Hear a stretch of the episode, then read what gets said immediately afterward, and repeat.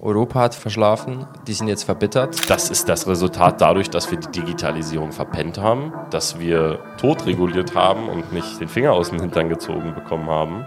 Es wird also die Digitalisierung als Vorwand für die Zentralisierung eigentlich verwendet.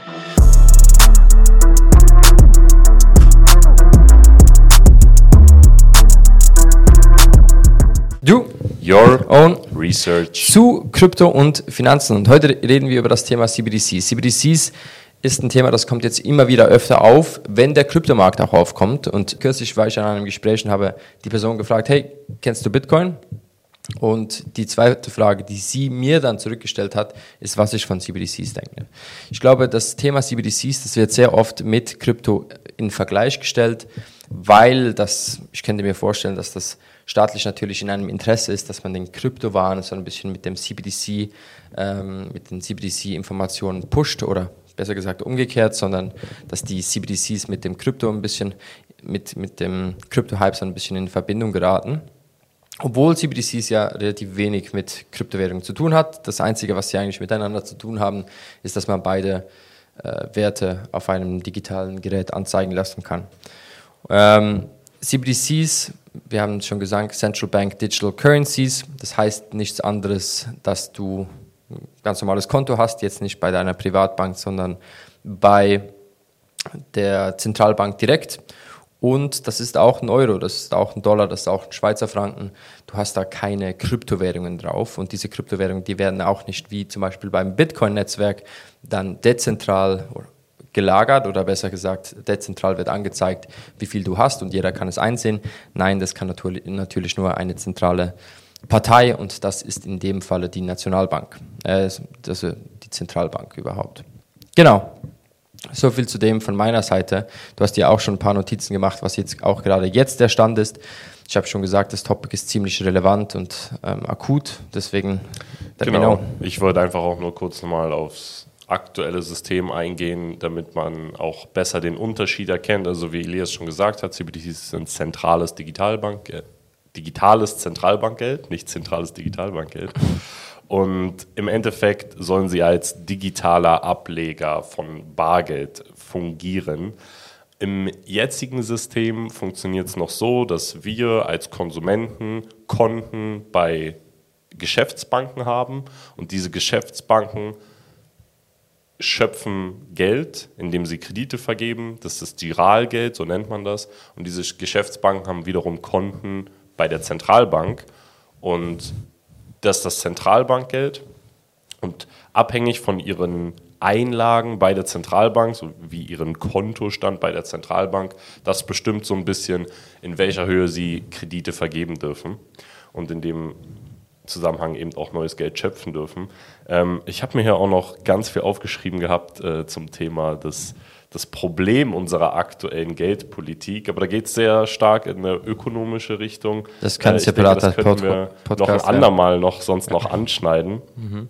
Ähm, ich habe mir auch einfach mal ein bisschen angeschaut auf der Webseite der EZB, weil ich mhm. dachte, okay, wir sind hier die Krypto-Dudes, wir gehen hier vielleicht auch ein Stück voreingenommen daran. Mhm. Ähm, Vielleicht hat es auch was Gutes. Schauen wir uns mal an, was die Argumente der Gegenseite sind, um hier ein bisschen reflektierter an die ganze Sache anzugehen. Mhm. Also, weil viele werden sich jetzt vielleicht auch denken, ja gut, aber wofür brauchen wir das denn jetzt? Ich habe ja jetzt schon ein Konto, ich kann ja jetzt schon digital mit meiner Karte zahlen.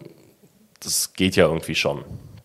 Und ein interessantes Argument ist die Thematik mit dem gesetzlich anerkannten Zahlungsmittel und zwar ist es momentan so in Deutschland, dass Bargeld das einzige gesetzlich anerkannte Zahlungsmittel ist. Das bedeutet, wenn du in ein Restaurant gehst oder in irgendein Geschäft, die sind verpflichtet, dein Bargeld anzunehmen. Ob die wollen oder nicht, die sind gesetzlich dazu verpflichtet. Die müssen dein Euro nehmen, egal. Die müssen die Euro nehmen. Mhm.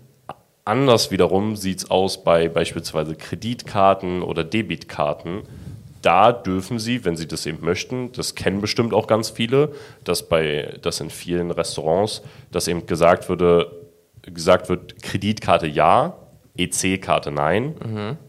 Ähm, weil ich, ich glaube, das, oder, oder eben so, oder auch andersherum. Mhm. Ne? Manche nehmen nur das eine an, manche nehmen gar nichts an. Mhm. Und das ist auch ihr gutes Recht. Mhm. Jetzt sagt die Zentralbank eben, hey, wir befinden uns in der Digitalisierung, alles wird moderner, alles wird digitaler.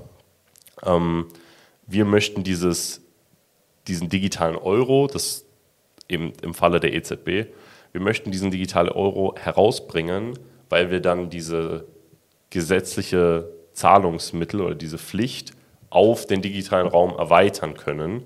Du hättest dann da zum Beispiel eben, du hast dann, lustigerweise nennen sie es auch Wallet, du hast mhm. dann da dein Wallet bei der EZB. Das ist richtig modern, dass jetzt auch englische genau. Begrifflichkeiten aufnehmen. Bringen jetzt auch coole Begriffe mit ein. Also im Vergleich zum anderen System habt ihr dann nicht mehr ein Konto bei der Sparkasse oder bei der Volksbank, sondern direkt bei der, bei der Zentralbank, eurer Wallet, euer Konto. Und wenn ihr dann eure, ich weiß es nicht, Zentralbankkarte habt und damit dann irgendwo in den Laden geht, dann müssen die, müssen die wieder angenommen werden. Da darf dann selbst Murat, äh, der Dönermann von um der Ecke, darf dann nicht sagen, Voila, keine Kartenzahlung, sondern Murat, Murat, du musst dann auch ran, dann, dann kommt die Digitalisierung. Und das ist äh, einer, einer der, der Gründe, die sie dafür nennen.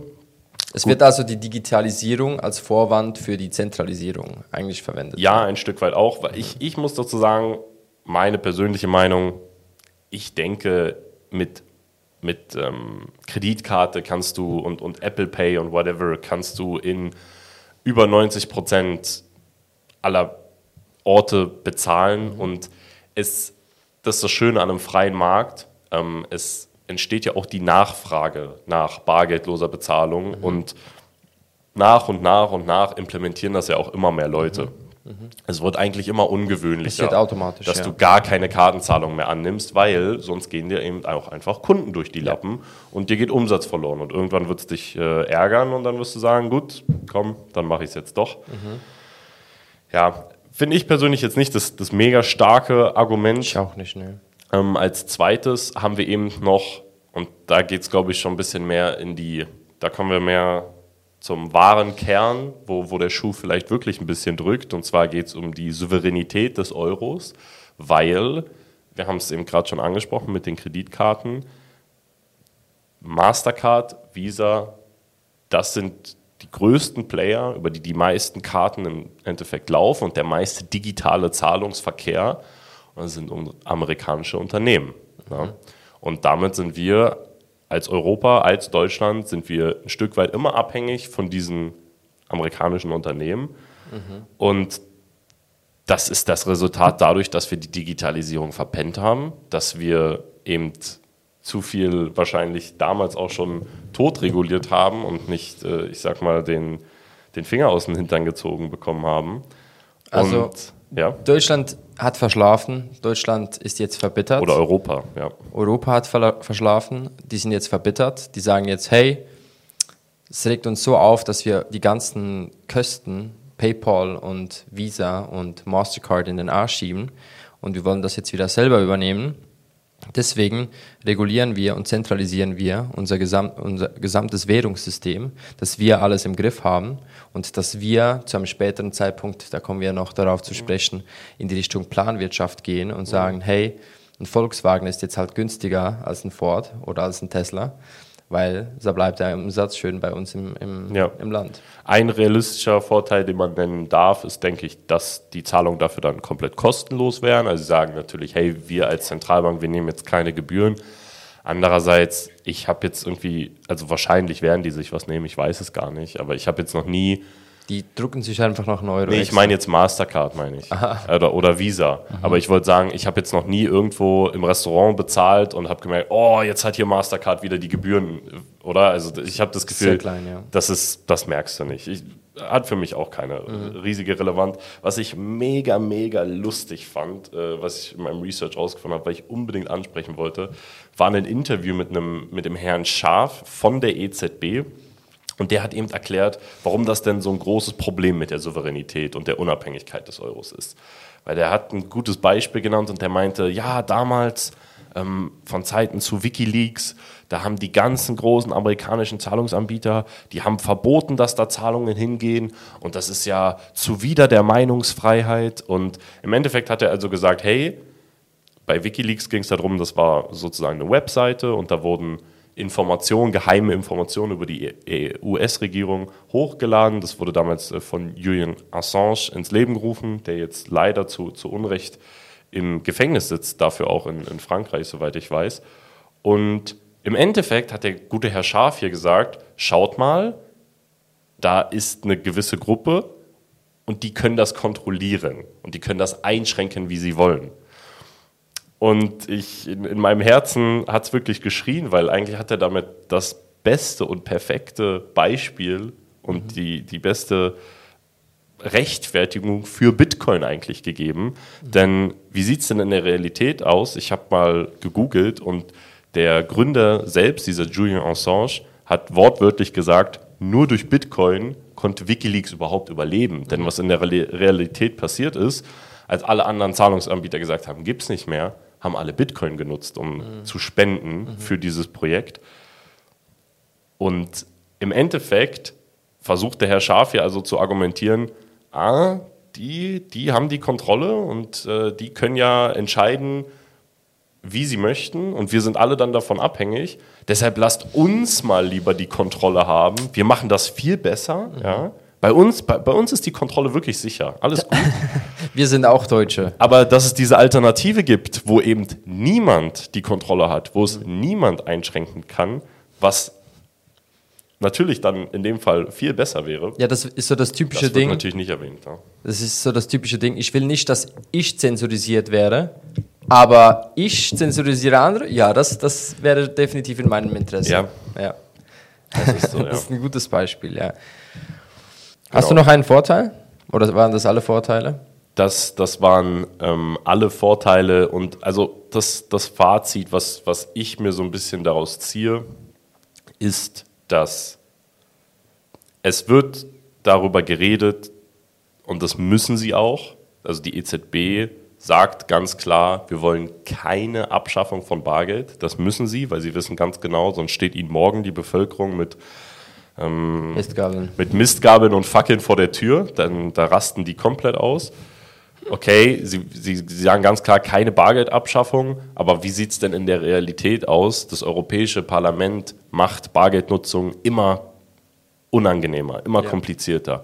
Die Limits gehen runter, was du irgendwie abheben darfst, was du mit dir mitführen darfst, was du einzahlen darfst. Und ich finde es immer ganz interessant, weil auch die, die normale Bevölkerung sagt dann, dann sage ich, dann ist zum Beispiel das Thema, ja, du darfst jetzt nur noch 10.000 Euro abheben oder so.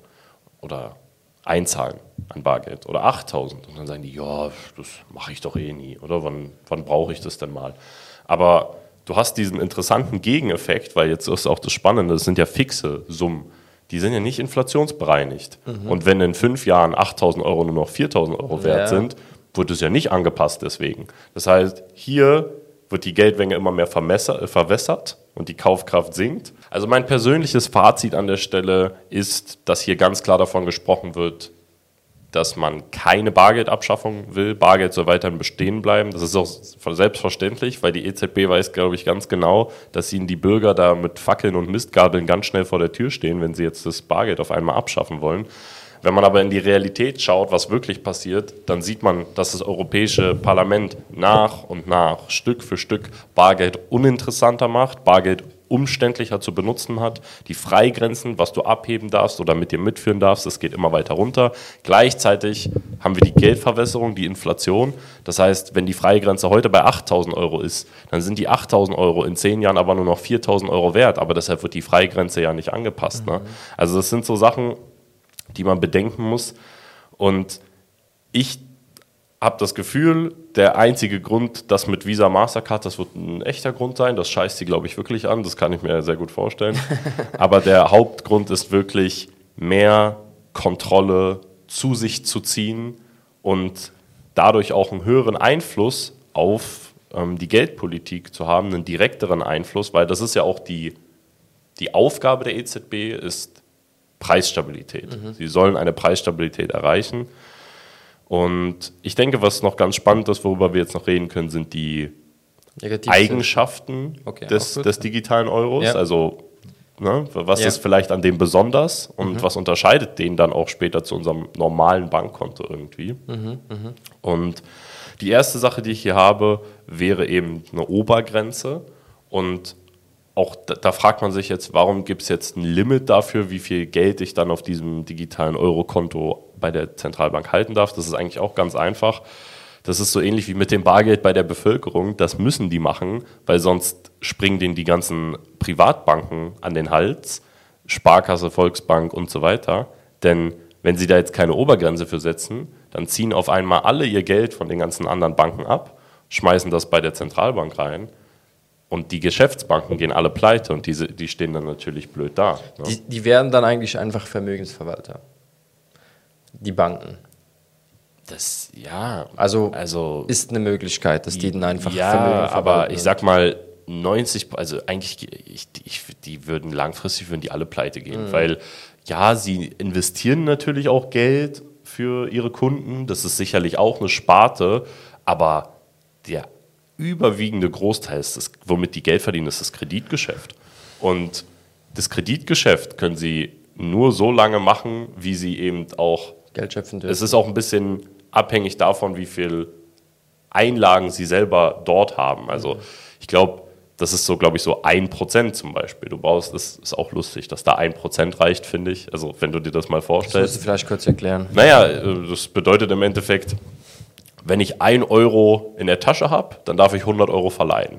Als Bank. Ja, ja. ist ein interessantes Verhältnis, mhm. finde ich jetzt. Mhm, mhm. Ähm, aber ich, also ich denke, da langfristig würde ihr ganzes Geschäft darunter kaputt gehen. Und deshalb sagt die EZB, nein, Geschäftsbanken, beruhigt euch, alles cool. Wir machen hier eine Obergrenze. Es darf zum Beispiel nur maximal 5.000 Euro oder 10.000 Euro pro, die Zahlen denke ich mir jetzt aus, pro Bürger, mhm. um eben zu verhindern, dass das Geld von den ganzen Geschäftsbanken abfließt.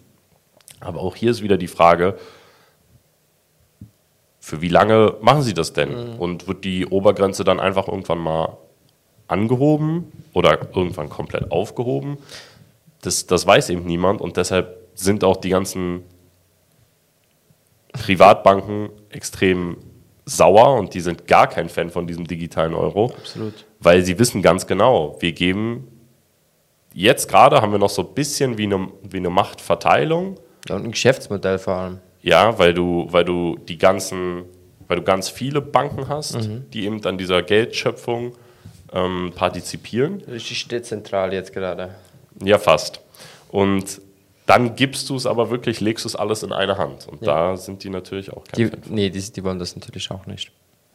Ähm, etwas, was du schon angesprochen hast, ähm, ganz kurz einmal, war der Negativzins. Und dass die Banken theoretisch oder dass die EZB hingehen kann und sagen kann, hey, wir wollen, dass unsere Bürger jetzt wieder mehr Geld ausgeben, das passiert ein bisschen zu wenig in der Wirtschaft, dann ähm, geben wir denen einfach mal einen Negativzins auf ihr Konto. Das heißt, du hast dann einfach, dein Geld wird immer weniger und du wirst natürlich dazu incentiviert, das ganze Geld dann auszugeben.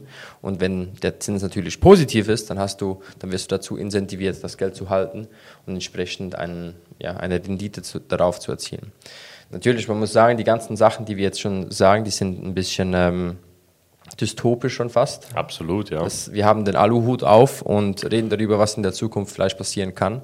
Man muss aber, wenn man die Vergangenheit schaut, sehen, dass Zentralisierung bisher immer nicht so gut geendet hat ähm, und gerade zentrale Geldschöpfung eine, eine sehr gefährliche äh, Historie mit sich führt und wir wollen das also ich meine, wir sind Bitcoiner, wir, wollen, wir sind sowieso für absolute Individualität und Dezentralität und Freiheit. Deswegen, das sind die Werte, für die wir stehen. Und natürlich hat, macht sich die EZB keinen leichten Job, wenn, wenn, sie, ähm, den CBDC, äh, wenn sie CBDCs mit Bitcoin gleichstellen, weil da kommen natürlich alle und sagen, ähm, das ist übrigens nicht das Gleiche. Und das ist es auch nicht.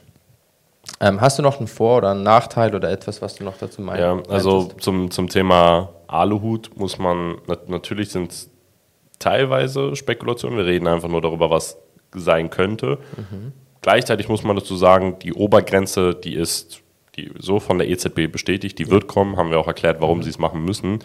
Der Negativzins, den haben sie so nicht bestätigt, aber du kannst in ihrer eigenen Dokumentation, in ihren eigenen 50 Seiten langen PDFs, wo sie den, das Konzept ihres digitalen Euros er, äh, erklären, da findest du von ihnen selbst so etwas erwähnt, dass das in Betracht gezogen wird oder dass das potenziell mal eine. Sache sein könnte. Ja, ja. Und die könnten es eben, jetzt fragt man sich vielleicht, warum sollen die das überhaupt machen? Also, ne? Die, nur weil sie mir was Böses wollen? Nee, gar nicht mal deshalb, sondern wir haben gesagt, ihre Aufgabe ist die Preisstabilität. Und momentan steuern sie das mit Zinserhöhungen, Zinssenkungen, Anleihenkäufen, Anleihenverkäufen. Also der Veränderung des Preises von Geldes, das ist, das ist der Zins, oder der Veränderung der Geldmenge durch Hinzufügen oder, oder Herausnehmen. Und hier hätten sie jetzt einen direkten Einfluss oder die direkte Kontrolle über das Konsumentenverhalten.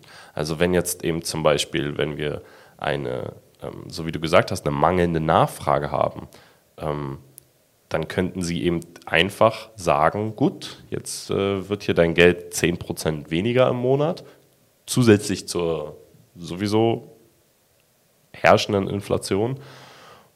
Und dann bist du natürlich darauf angewiesen oder dann bist du natürlich dazu incentiviert, das eher schneller auszugeben, als zu lange zu, zu, zu behalten. Und so könnten sie eben Inflation und Deflation besser steuern. Also sie haben da auf jeden Fall einen Grund, das zu tun und sie hätten auch Argumente, das zu erklären. Und das kann man sicherlich auch in einem Rahmen erklären, dass es Sinn ergibt. Und ich finde das Wichtige, und das wäre so mein, mein abschließender Punkt, es geht gar nicht darum, oh, was werden die jetzt machen oder Aluhut oder keine Ahnung was, sondern das Schöne, was, was, was ich auch durch Bitcoin gelernt habe und was das Problem von Zentralisierung ist, es geht gar nicht mal darum, dass, dass es getan wird, sondern dass es getan werden kann. Ja. Das ist, du gibst die Atombombe in die Hände und ob die jetzt abgefeuert wird oder nicht, weiß man vielleicht nicht, aber es ist beängstigend genug zu wissen, da ist jemand und der kann das machen. Und wie Wenn der mal das, schlechte Laune hat, wenn der mal schlechte Laune hat. Und ja, also Datenschutz, ist, ist, sagt die EZB, ist auch ganz, ganz wichtig. Sie haben wortwörtlich, sagen sie auf ihrer Website, das soll genauso anonym sein wie Bargeld. Mhm. Ich denke, das ist unmöglich und das ist absolut unvorstellbar. Und selbst wenn es so wäre, bin ich mir sicher, dass es einen Schalter gibt, wo sie dann doch auf einmal alles, Alles sehen sehen. können, Ja, ja. wo sie dann doch auf einmal alles einfrieren können. 100% wird es den geben. Und das, da sind wir wieder bei diesem Atombomben, das ist beängstigend, finde Ja. ich. Und da, es gibt Beispiele in, in China, wo äh, das ganz verrückte Ausmaße Social. System und allem. Social. Credit System. Du verbrauchst auf einmal zu viel Energie oder du, du isst die falschen Sachen und auf, dann wird auf einmal gesagt, so, für diesen Monat äh, reicht jetzt erstmal. Also Elias, Elias kauft jetzt diesen Monat keine Zigaretten mehr oder kein Fastfood. Ist das, da, da ziehe ich mir dann wirklich den Aluhut auf, aber ja, Eben, wo Macht ins Spiel kommt, kann auch Macht missbraucht werden. das und ist immer so. Kontrolle vor allem, ja. mein abschließendes Fazit wäre, wenn du einen Frosch kochst, dann wirfst du ihn nicht ins, ins heiße Wasser, sondern du machst es einfach ganz lange, langsam, langsam warm. Und ich habe das Gefühl, das wird hier auch gerade mit der Digitalisierung als Vorwand für die Zentralisierung ähm, gemacht. ja, das, Das- ist ein schönes Beispiel. Das mein ähm, Endfazit zu dem ganzen Thema. Ähm, ich denke, ein spannendes Thema, das wir gerne auch mal mit einem Zentralbanker diskutieren könnten. also wenn, Herr Scharf, wenn du gerade her- zu, zu, äh, zusiehst, wir Herr wissen Scharf, doch, Sie sind auch Bitcoiner im Herzen, ha? Ja, also zu, zumindest so die, die Grundtriebe scheinen, also es scheinen geht, in die es Richtung geht sehr zu in die richtige Richtung. Ne? Ja. Man will nicht, dass da. Übrigens, Fun Fact, äh, Satoshi wollte damals nicht, dass Bitcoin für die Wikileaks benutzt werden, weil das Bitcoin-Netzwerk noch nicht genug stark war. Er hatte Angst, dass es Ja. dazu führen könnte, dass es zerstört wird. Ja. Ja. Aber alles sei gut Dank gegangen und Bitcoin passiert. ist gerade gestern das erste Mal wieder über 50k gegangen. Also wir sind alle happy.